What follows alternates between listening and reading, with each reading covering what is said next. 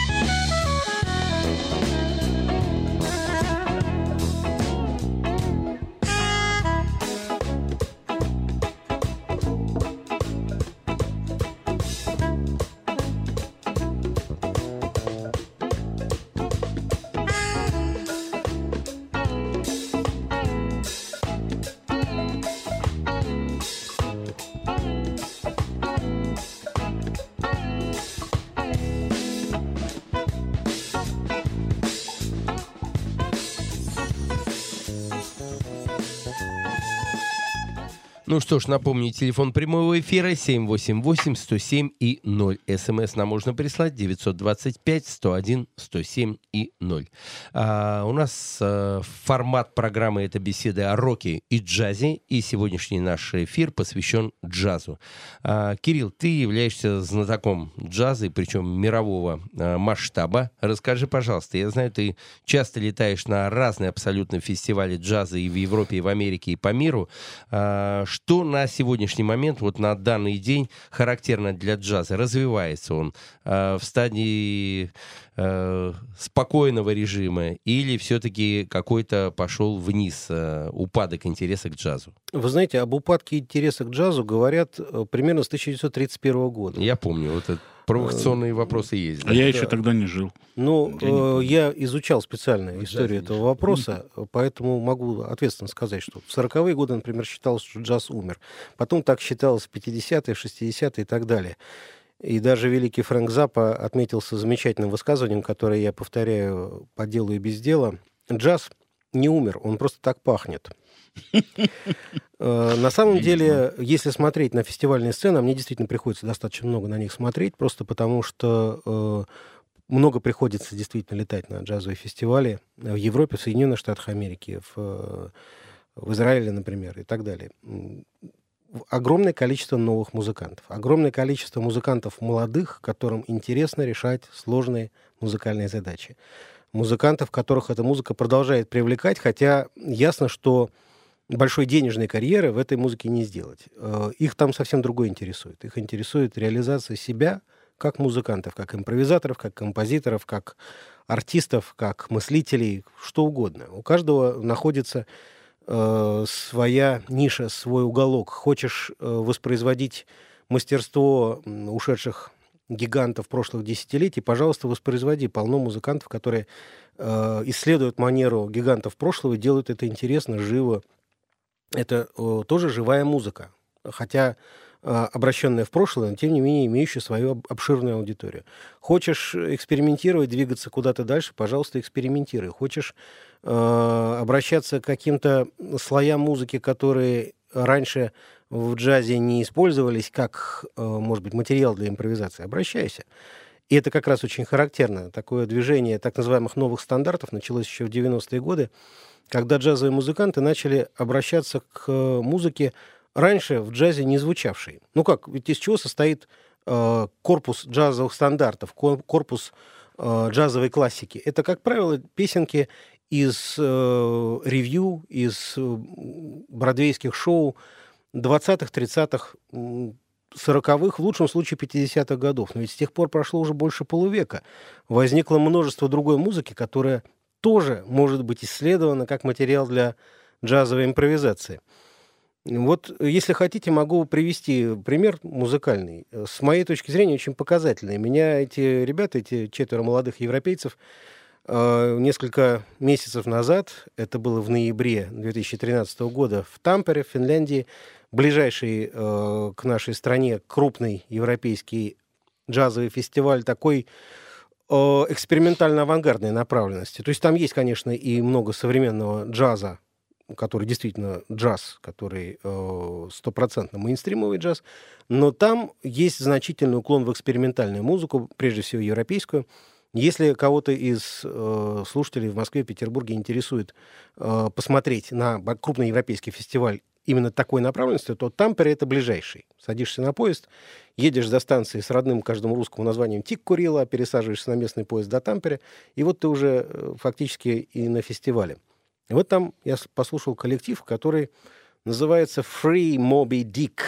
Освободите Моби Дика. Или, наоборот, свободный Моби Дик. Э, с намеком на то, что они играют музыку, идущую от фри-джаза. Но как темы, которые они выбрали, как они ложатся в этот контекст, меня это совершенно поразило.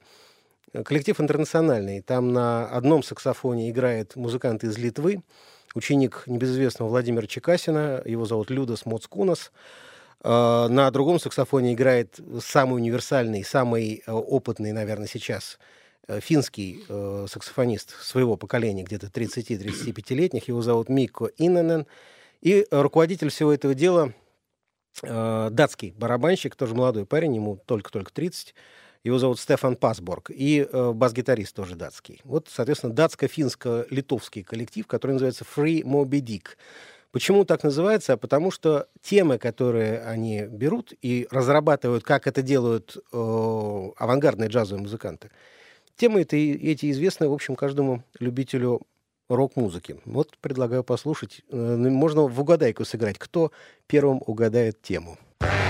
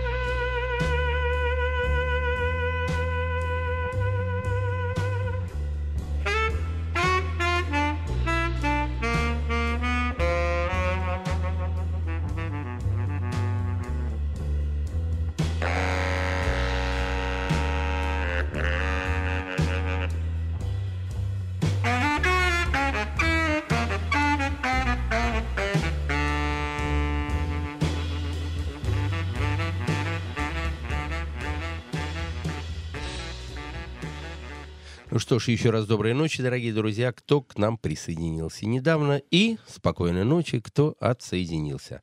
Напомню, что в эфире программы «Молочные братья». Сегодня э, мне помогает Биг Ник, и сегодня наш гость Кирилл Машков. Доброй и, ночи. И э, до э, новостейного блока мы слушали э, Free Moby Dick. Великолепная композиция с э, остенатным э, басом Black Sabbath, которые, кстати, вчера посетили нашу великую державу, и А в Олимпийском был большой концерт. Наверняка многие вас, из вас или кто-то был на этом концерте и получили большое удовольствие, потому что действительно это одни из последних, я думаю, концертов столь мощных гигантов, которые, э, к сожалению, становятся все старее и старее.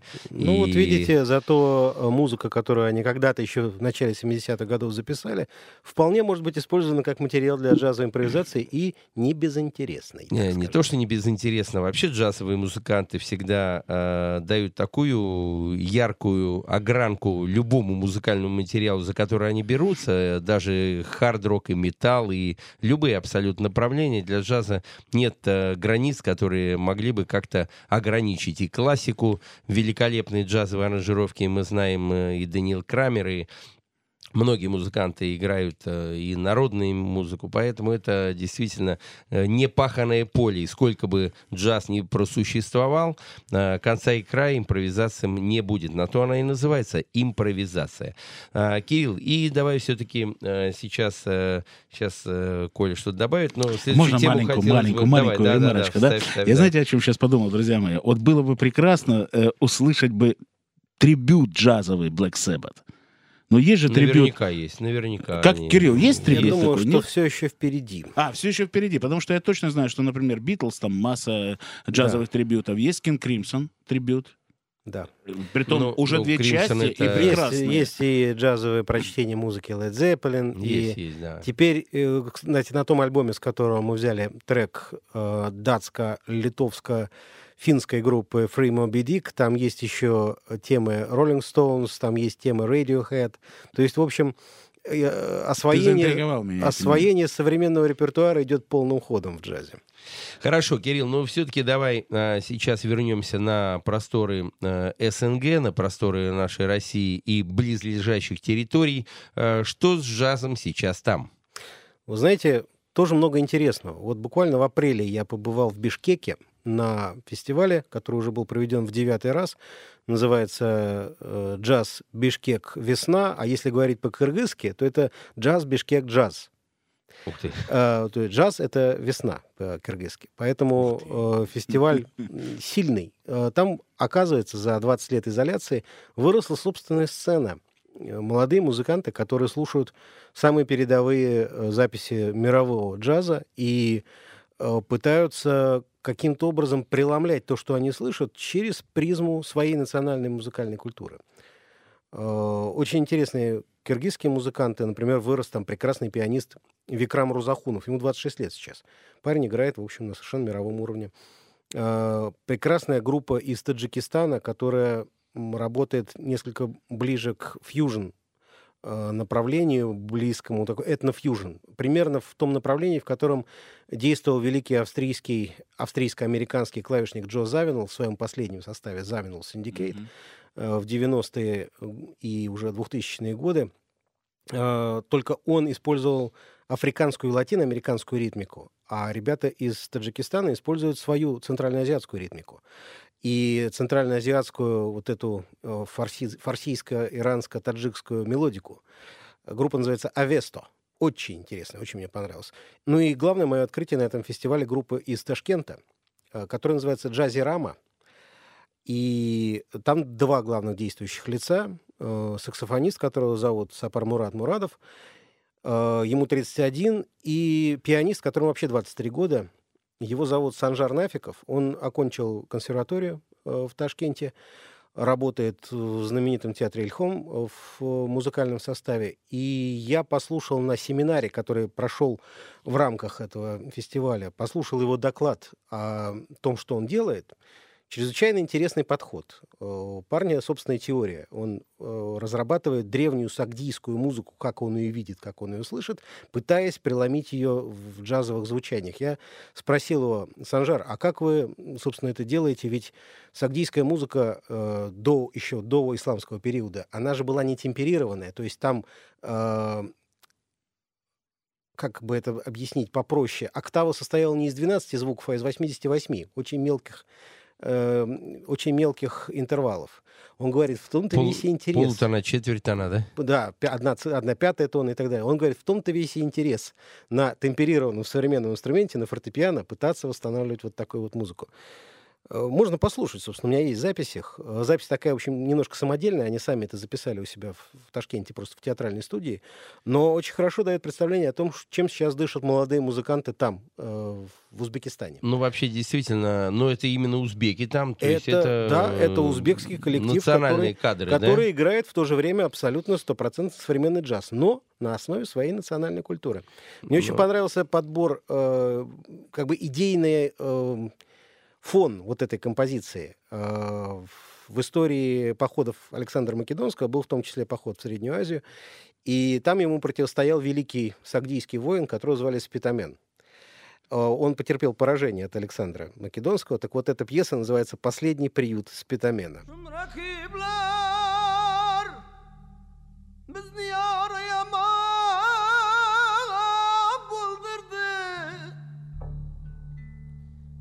Hakimden başka kâr?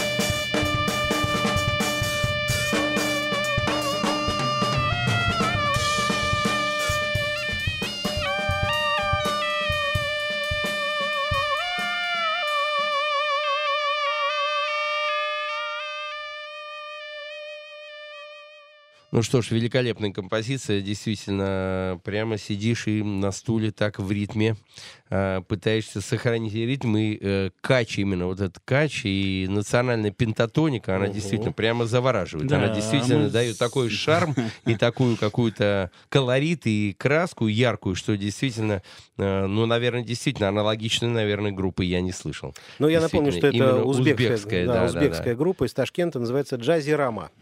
Ну, я, конечно, вспоминаю с громадным удовольствием всегда, когда идет разговор о наших республиках и о джаз-роке, конечно, о группе Гунеш, классики, с которой мне удалось выступать на Тбилиси-80 на фестивале легендарном, и мы с ними стали как раз лауреатами с «Машины времени», и я в составе группы «Интеграл» получал колоссальное удовольствие от этой группы, и вот это как раз сегодня пентатоника именно, вот это она мне напомнила те старые добрые времена, что и послужило, видимо, продолжением тех традиций, которые были заложены еще в 70-е, 80-е. Да, и светлая память Ришаду Шафи. Да, конечно, конечно. барабанщику. Конечно. К сожалению, «Гунеш». многих уже нет с нами, но тем не менее. Ну, Хорошо. тем не менее.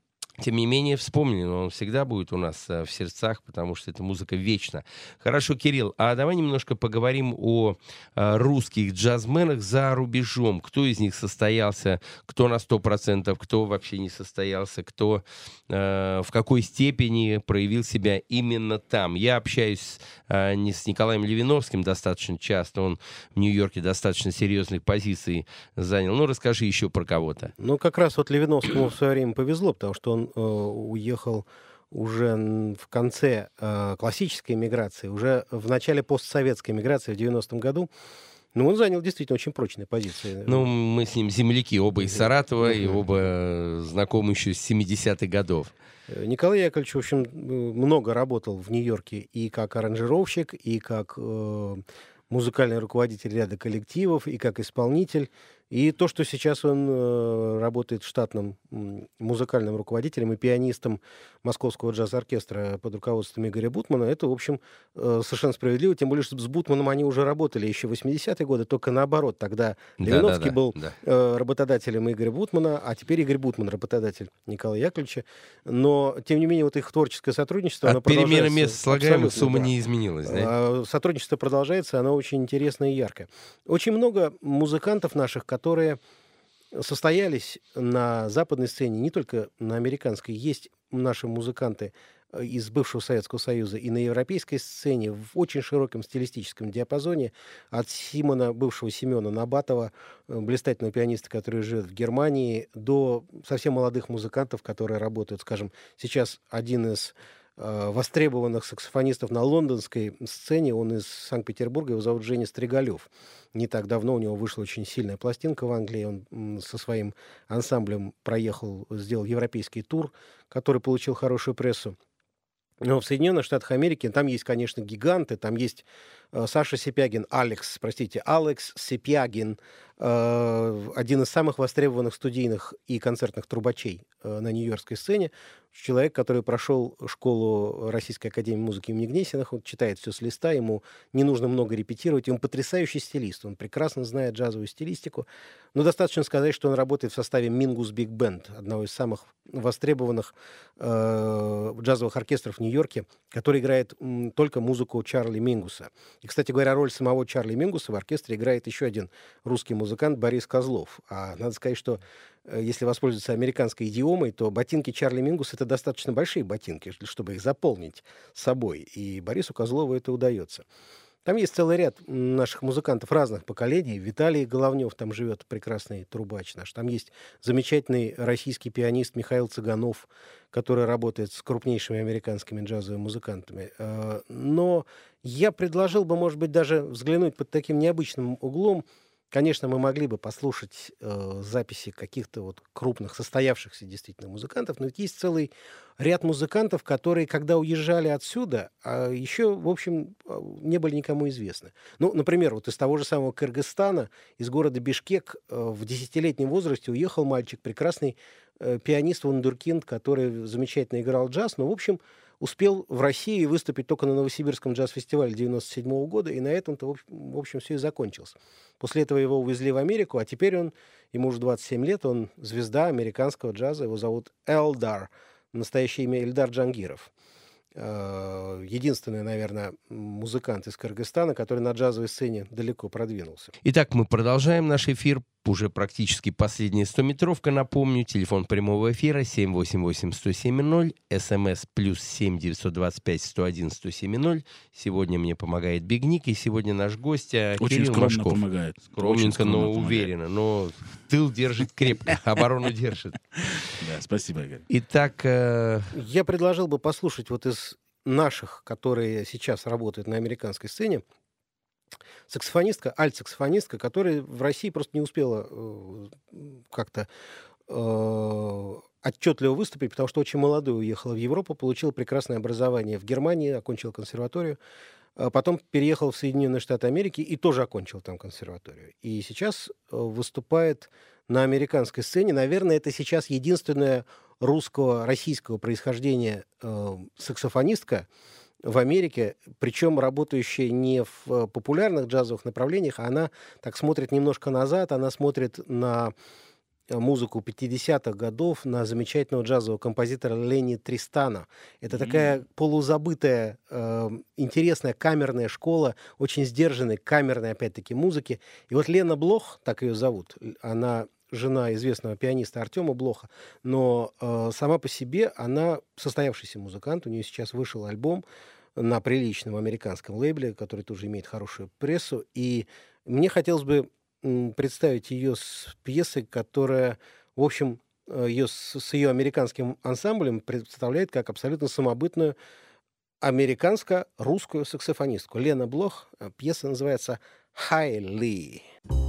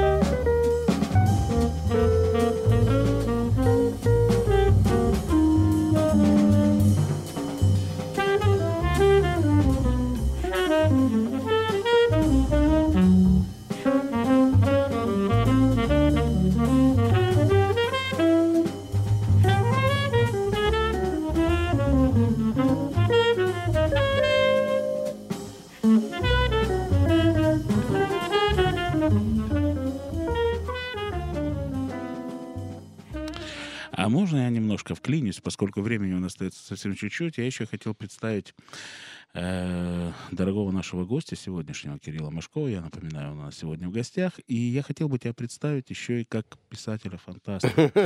Э, Нет, ты не смейся, вот не смейся. Мне очень нравится эта черта в, тебе, понимаешь? Потому что те люди, которые знают тебя как человека, который э, пишет, говорит э, и знает очень много о джазе, мало кто тебя знает как писателя-фантаста.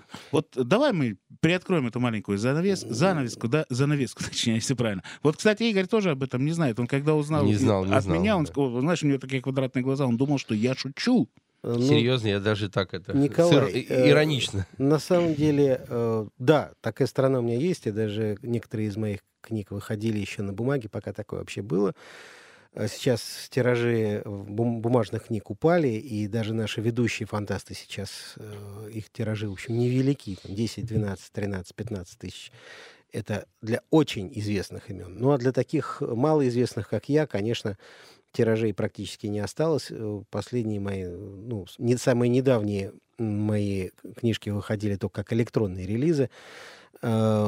Их можно скачать для читалки за какую-то символическую сумму, но на бумаге они не существуют или пока не существуют.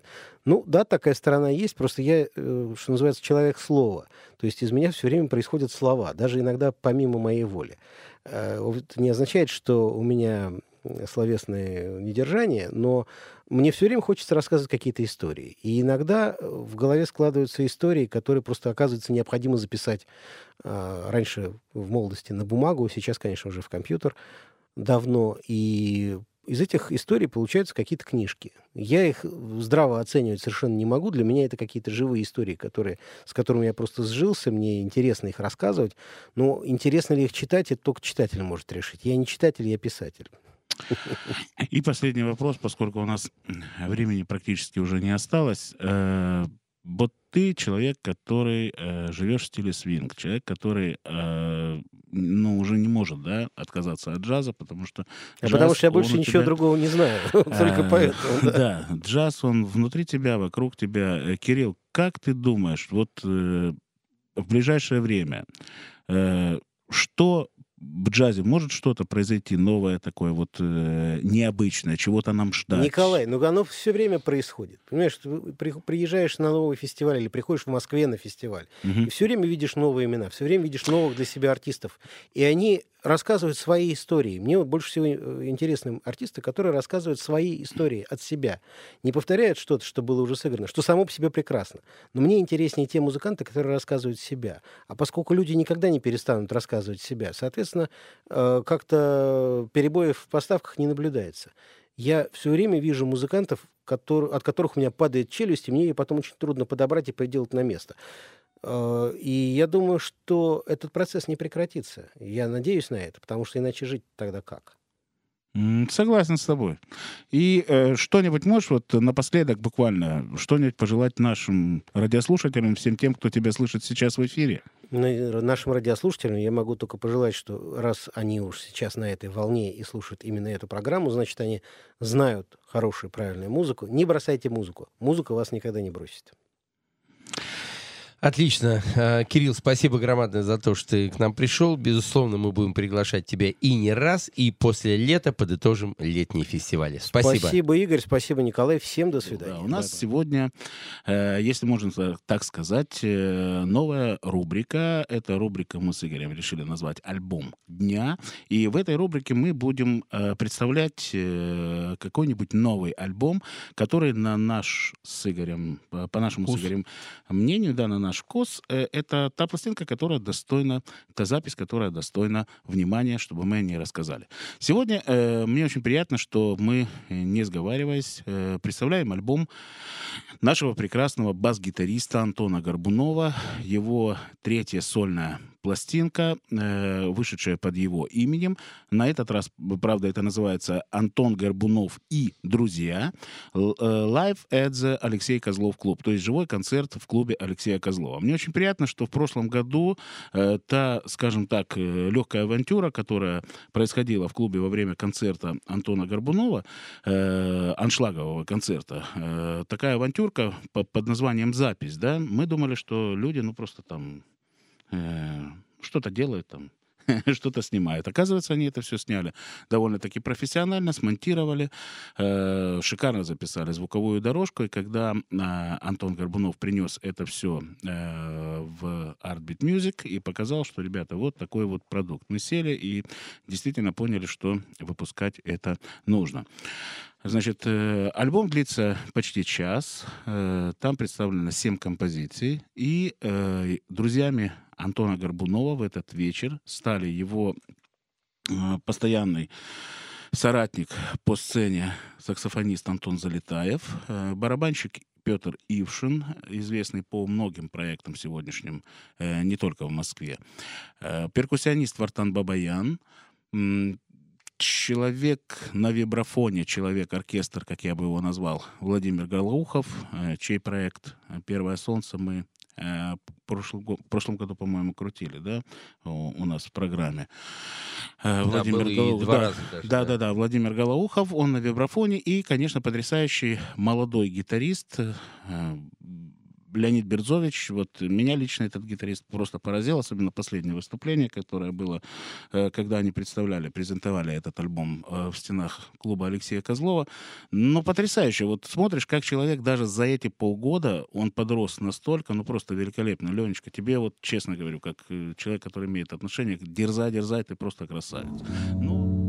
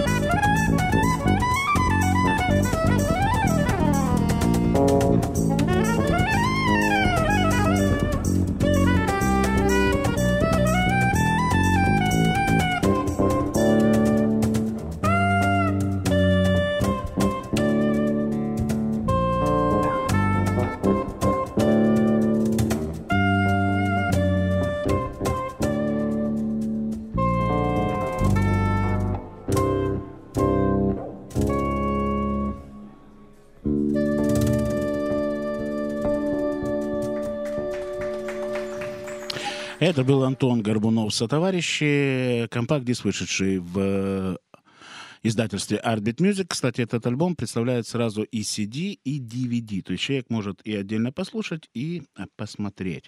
Ну что ж, друзья мои, я не могу просто вот... э, Бигник у нас э, завелся не на шутку, и при переходе к следующей теме дело в том, что я не могу, меня прямо подмывает, Игорек. У нас сегодня с тобой продолжение, обсуждение, перечтение, обдумывание, размышлизов, если можем, можно так сказать, да? Вот книга «Гиганты шоу-бизнеса». И сегодня мы говорим о легендарнейшем человеке, имя которому Питер Грант. Ну что ж, Питер Грант, действительно, сейчас мы... э, Не, а почему мы сделали паузу? Потому что каждый подумал, Led Zeppelin. Когда мы каждый, говорим кто Питер знал, Грант, каждый, кто знал, потому что, Ну, к сожалению, ну, к сожалению, все-таки есть радиослушатели, которые знают, что такое Led Zeppelin, но не совсем знают, Хорошо, давай тогда кто послушаем. такой Питер Грант. Пусть Да. люди узнают, что это такое. Ну а? давай начнем с музыки, а Те, потом расскажем о нем кое-что. Итак, э, ну давай все-таки поговорим. Давай поговорим, потому что э, действительно Питер Грант это легенда, это, это не легенда, это просто монстр. Это Хорошо. человек, который, э, ну, который сделал такой рывок в музыке, который открыл такие группы, ну, основная, безусловно, Led Zeppelin, и э, настолько отдал свою жизнь, не побоюсь этого слова, именно этой группы, и группе, и она стала у нас э, одной из самых лучших рок-групп 20-го столетия, но по версии журнала э, Rolling Stones и по версии канала VH1, действительно, это лучшая группа 20-го столетия. Ну а сейчас мы послушаем Led Zeppelin.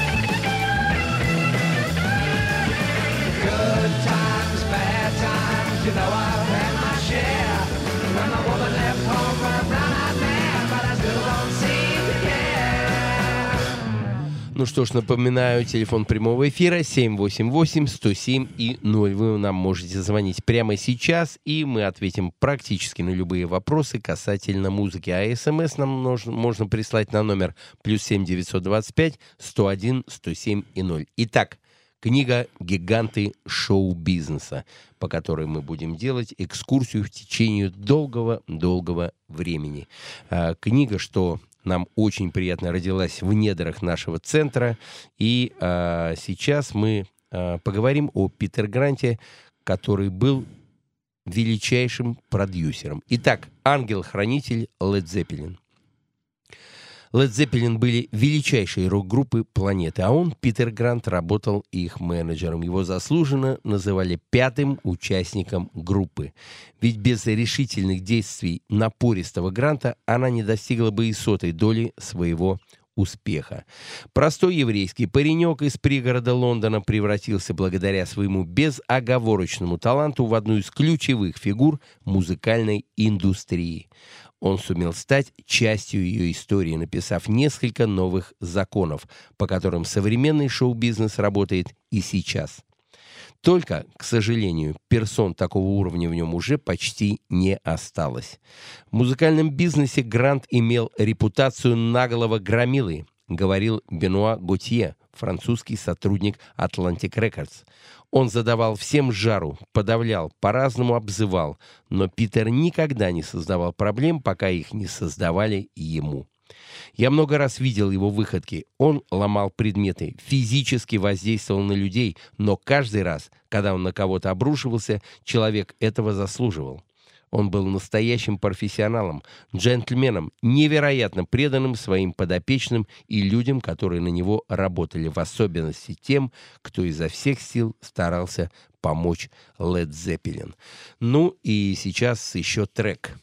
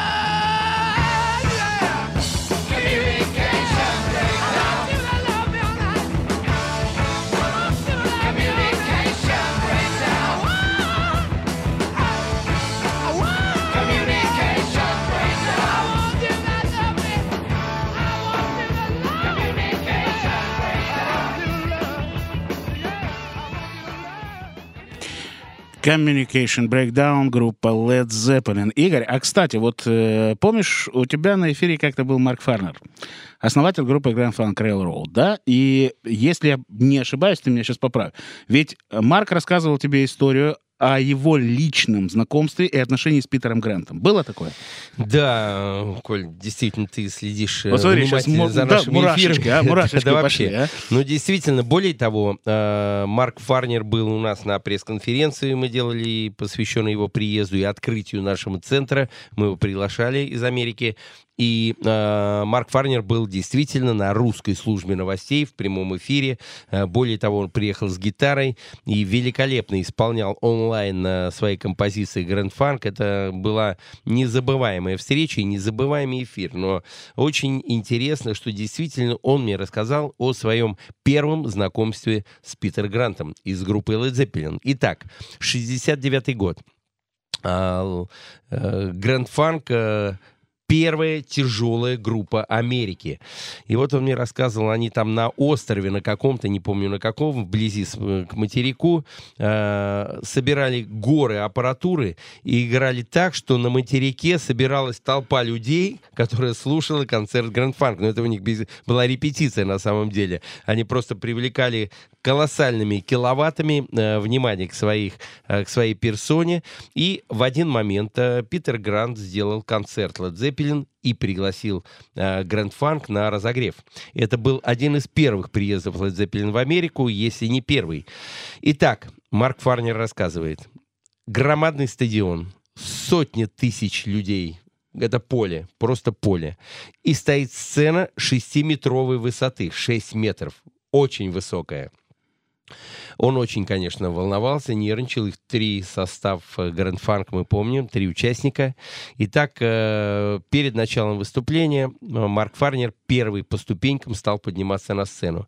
И вот он рассказывал в прямом эфире. Когда он вышел на сцену, вернее, начал выходить на сцену, и вдруг он посмотрел в зал и увидел до горизонта головы людей, и он говорит, я просто повернулся и начал спускаться с лестницы. То есть испугался, реально испугался. Он говорит, у меня коленки затряслись, мандраж такой, ну, ну, говорит, просто животный страх выйти на сцену перед, ну, толпа до горизонта. Он говорит, я никогда, это первый раз в моей жизни была такая аудитория громадная.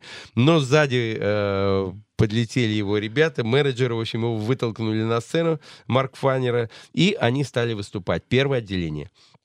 А, они настолько завели народ, а, это много-много тысячная аудитория начала скандировать, и они настолько э, в едином экстазе, как говорится, с толпой, с народом э, соединились, что минут через 50 где-то Питер Грант э, берет, а он смотрит краем глаза, он видел, Питер Грант берет за шкирку продюсера Грэнд Фанк, поднимает его над землей, он же громила был, громадный, приплюсивает к сцене и говорит, убери своих ублюдков со сцены, это на Грэнд Фанк, убрать их срочно. Он понял, что они слишком завели народ, Да-да. и Led Zeppelin немножко провалится по, э, по эффекту, э, ну, по темпераменту. Этот говорит, ну как я уберу там, ну концерт же идет. Он говорит, убери, убери своих ублюдков со сцены. Ну, естественно, тот не мог никак это убрать. Питер Грант забегает э, э, в рубку, и рубильник вырубает свет. Просто вырубает аппарат. Офигеть. Ты представляешь? И Фанк закончили свое выступление. И на самом деле, после э, выхода Гранд Фанк со сцены, э, зал стал расходиться. И когда вышли Led Zeppelin, в зале осталось, ну, может быть, он говорит, две трети людей. То есть очень многие просто ушли после Гранд Фанк, не стали слушать Led Zeppelin. Ничего Ну, в общем, это была такая очень интересная история. Сегодня наш эфир, наш последний час посвящен Питер Гранту. Да, Питер Грант, и э, тут же сразу все, давно- все равно я ставлю знак равенства Led Zeppelin. Как ни говори, это человек, который этот коллектив создал. Он его создал, он его раскрутил, он его сделал рок-группой номер один. А вот если мы с тобой вспомним, да, э, ну, в твоей книжке это так написано, да, все это написано. Вот представь, человек э, в 13 лет бросает школу, идет на сталелитейный завод, поработал в 13 лет на сталелитейном заводе, да, после этого он понимает, что это не его, тяжеловато, видимо, да, человек становится курьером, уходит курьером, подработал, поработал курьером. И здесь судьбоносное, судьбоносное, видимо, какое-то событие, да, он становится работником сцены. Он нюхнул вот этих вот Пыль сцены. софитиков, да, пыль сцены. И все, человек понимает, что э, дальше армия, после армии он приходит, становится кем? Вышибалой. Вышибалой в легендарном клубе 2011, да? То есть, э, где начинал карьеру, кстати, никто иной, как Клифф Ричард Конечно. в этом да, же клубе, да, да. начинал. И после этого человек понимает, что вот здесь как бы начинается после вышибала, он там пытался кем-то там и рестлингом был, да, и в кино снимался, несколько ролей сделал, да, но вот эта пыль, пыль сцены, вот это как бы э, администраторские, да, администраторские э, задатки, которые, да, плюс он И прошел армию, да, он, он же был не, не, не простым мальчиком. Ведь ходила история, ты помнишь эту прекрасную историю о том, когда вызвали э, наряд полиции, когда он там отколобасил человечка, да? Вышибал, Вышиб- реально, не, да. ну, ну, реального там э, и... Ну, э, драчун был да, сильный. и вызвали э, шесть полицейских, и он их уложил, этих шесть полицейских. Вот это было как это потрясающая история, да. При этом человек э, ходил по легенде, он всегда ходил, когда уже был менеджером Led Zeppelin, да, он всегда ходил с наганом. Все об этом знали, да. Но И э, имели в виду, да? да, но вот возвращаясь все-таки к э, Питеру Гранту, да, э, Гранту, да, Питеру Гранту, Гранту, ну, как кому, как э, с английского, да, э, Смотри, какое судьбоносное, э, судьбоносное событие. Но я не могу не сказать это, что это судьбоносно. Да? Человеку достается группа Yardbirds. Некогда популярная, но группа, которая уже э, Пошла как вниз, бы да. идет вниз. Да? Он выжимает с них максимум. Вот, он, вот ему досталась эта группа, да? он как менеджер берет ее полностью, значит, он организовывает им гастроли. Он видит, что ребята в очень тяжелом состоянии. Они уже утратили кайф от рок-н-ролла. Они утратили. Им это уже в тягость. Но Грент их берет, он из них все-таки выжимает все, что он может делать, и он понимает, что единственный человек в этой группе, Ярберс, который, у которого есть потенциал, и потенциал колоссальный, это Джимми Пейдж. Но, кстати, давай отметим, что в группе Yardbirds э, это и группа, где э, работали три величайших э, английских гитариста. Это Эрик Клэптон, который дал основу всему белому блюзу. Это Джимми Пейдж, который дал основу тяжелой музыке. И это Джефф Бек, который дал основу массе направлений, вплоть до современной электроники, который является э, учителем гитары у 70 более процентов э, гитаристов мира. Именно он является кумиром и учителем, наставником. Если вы спросите, то не Стив Вай, ни Джо Сатриани, ни многие другие великие гитаристы, не Инги Мальнистен, а именно Джефф Бек являлся э, учителем. Но вот эти три э, величайших гитариста именно в Yardbirds работали. Э, но когда, они достал, когда Ярберт достался э, Гранту, Гранту, да. ни Бека, ни Клэптона Да, уже тогда там не не было, было. конечно. Был Тогда был Пейдж. Джимми Пейдж. да. Молодой, да. И он с Пейджем, после многочасового разговора с Джимми Пейджем, понимаешь, узнав от того, какова его цель жизни, Грант, помнишь, да, его Конечно, да, выражение да, да, да, величайшее? да. Он сказал, чувак, если ты решишь продолжать дальше, под группа катится, все, но если ты решишь продолжать под этим названием, под названием Yardbirds, оно твое, я его для тебя выкупил. Это действительно крылатая фраза его. Давай послушаем еще одну композицию в исполнении группы Led Zeppelin.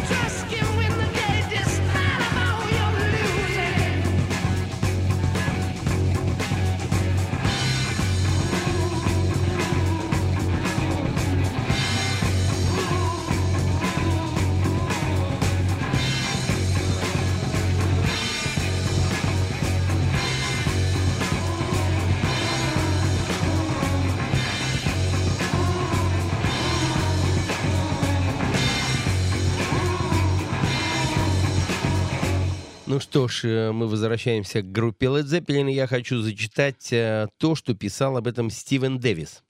Итак, в то время, как четверо музыкантов запускали свой свинцовый цепелин, Питер Грант готовился совершить налет на Нью-Йорк, чтобы заключить договор о выпуске пластинок. Пока желания Джимми Пейджа сбылись только наполовину, он добивался полного контроля над записью, оформлением обложки, авторством, графиком, организацией концертов, рекламой. Джимми больше не хотел ни от кого зависеть.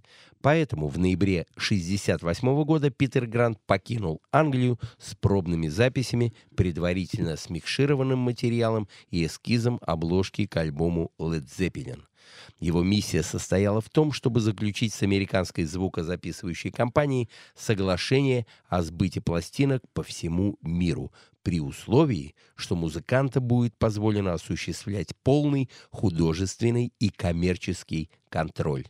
Итак, в Нью-Йорке Питер Грант и его американский адвокат Стив Уайт заключили неслыханное по тем временам соглашение. Оно гласило, что группе Led Zeppelin причитался аванс в сумме 200 тысяч долларов и гонорар, равному которому до них не получала ни одна группа в обмен на право Atlantic Records и ее дочерним компанией продавать пластинки по всему миру. Позже говорилось, что сумма была в пять раз больше, чем получили The Beatles. Контракт наделял музыкантов полным художественным контролем и дополнительной привилегией, на которые настаивал Пейдж. Led Zeppelin должны были стать первым рок-ансамблем на главном лейбле «Атлантик». Пластинки всех прочих белых рок-исполнителей выходили в менее престижном филиале компании Atco Records. Можно я дополню? Конечно. еще? И вот смотри, вот э, на сегодняшний день, например, именно первые пластинки группы Led Zeppelin, первые альбомы, да, которые вышли на так называемом розово-красном или там оранжевом Атлантике, да, они представляют колоссальную редкость среди коллекционеров и стоят на сегодняшний день очень Бешеные больших денег. Знаю, да. да. А что делает Грант позже?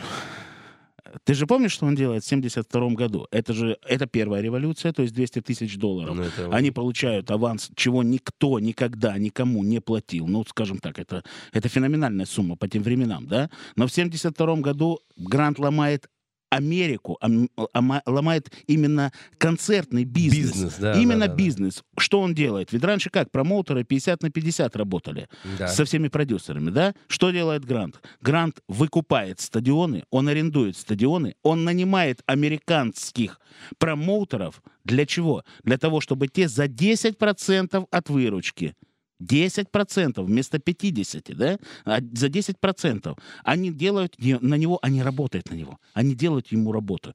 Для него работу. То есть он стал первым Конечно. промоутером, который э, взял деньги в свои руки. Да. Ну вот хочется, кстати, зачитать э, еще э, о дерзости Гранта. Гастрольный менеджер Led Zeppelin Ричард Коул говорил так. Он сообразил, что публика идет посмотреть артиста, который и должен получать деньги. И он не боялся рисковать. Он арендовал на свои деньги стадионы э, и говорил, я беру в аренду залы, а вы выполняете для меня работу. По счастью, мы имели дело с крупным промоутером, такими как Джерри Вентрауб, устраивавшим концерты Led Zeppelin, и они даже не возражали. То есть это действительно уникальный э, человек, который не боялся быть на передовой, на линии фронта всех новых, э, ломал устои. Да, То истинно есть так. ломал просто об И более коленку. того, смотри, сегодня у нас еще и знаменательнейшее событие. Вот именно в эти дни мы отмечаем еще одну круглую дату. С- В эти дни исполняется 40 лет студии звукозаписи, то есть лейблу, который основал господин Грант вместе с Джимми Пейджем, которая получила название «Свенсон» — «Лебединая песня».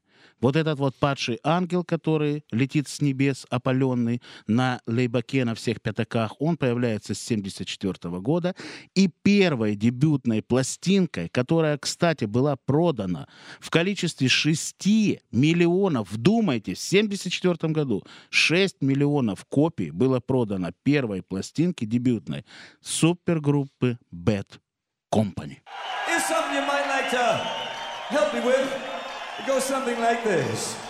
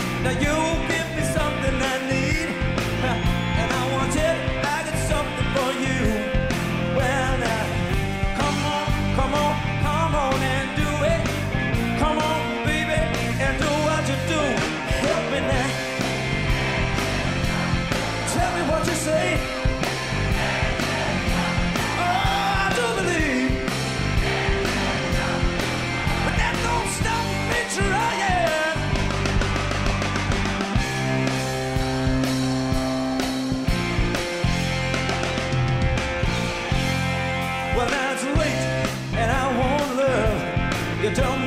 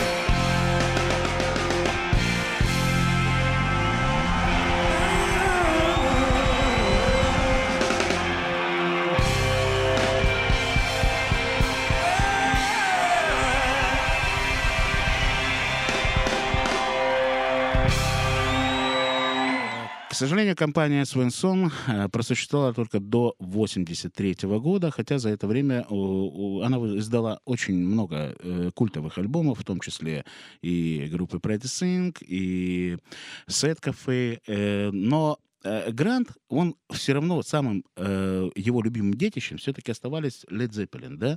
Даже когда в 1975 году ему предложили, и ты знаешь этот факт, о том, что в 1975 году Гранту предложили стать менеджером группы Queen.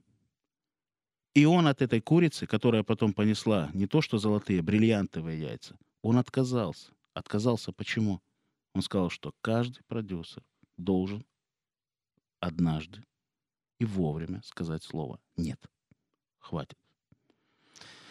Ну, действительно, вот это волшебное слово «нет» э, часто мы или говорим раньше, или позже, или вообще не говорим, но действительно Питер Грант знал, когда это сказать. Его И- же после смерти, э, когда не стало Бонома, Ну вот как раз я сейчас Группа хочу Led сказать, Zeppelin. да, а, смерть барабанщика Led Zeppelin Джон Бонема, она наступила 25 сентября 80 года и поставила, собственно, в карьере жирную точку. В, карье- в карьере группы. И к концу жизни, а, однако, Грант сумел полностью отказаться и от наркотиков, и сб- значительно сбросил вес. А, И в 89 году уже его впервые за несколько лет э, увидели на публике в компании с Джимми Пейджем. И было это на концерте Фрэнка Синатры э, в Royal Альберт Холл. В последние годы жизни э, Грант стал основным докладчиком на музыкальных конференциях менеджмента, таких как э, In the City, где пользовался уважением всех коллег. И вечером 21 ноября 1995 года Питер Грант, находясь за рулем, испытал острый сердечный приступ и скоропостижно скончался. Ему было ровно 60 лет. Рядом находился его сын Уоррен, Знаменитый менеджер был похоронен 4 декабря а, в Хеллингли, а прощальное слово произнес его давний друг и коллега Эллен Келлен. По странному совпадению это произошло в 15-ю годовщину официального распада Led Zeppelin. В 1996 году награда The Music Managers Forum а, за выдающиеся достижения в рок-менеджменте была переименована в его честь и теперь называется Питер Грант Award. И до сих пор многие музыканты из числа тех, с кем он имел дело, отзываясь о Гранте с величайшим уважением и теплотой. Питер раз и навсегда изменил отношения между группами, менеджерами и промоутерами, вторит ему Джимми Пейдж. Он был превосходным менеджером, который не знал слова «осторожность». Благодаря ему мы смогли полностью раскрыть свой потенциал. Питер не контролировал наше творчество, полностью доверяя нам, говорил Джон Поль Джонс. Он создавал нам идеальное пространство для творчества, не допуская туда никого, ни прессы, ни промоутеров, ни звукозаписывающую компанию. Безусловно, бесценный опыт, полученный в начале деятельности в шоу-бизнесе, когда менеджер занимался звездами типа Джерри Ли Льюиса и Джина Винсента, помог ему выстроить оптимальные алгоритмы работы. Пускай артисты заботятся о музыке, а я позабочусь обо всем остальном, говаривал Питер Грант. И если меня вынудит, пой- вынудят пойти на крайние меры, я не дрогну и приму этот вызов. Вот давай на этой жизнеутверждающей ноте мы поставим запятую.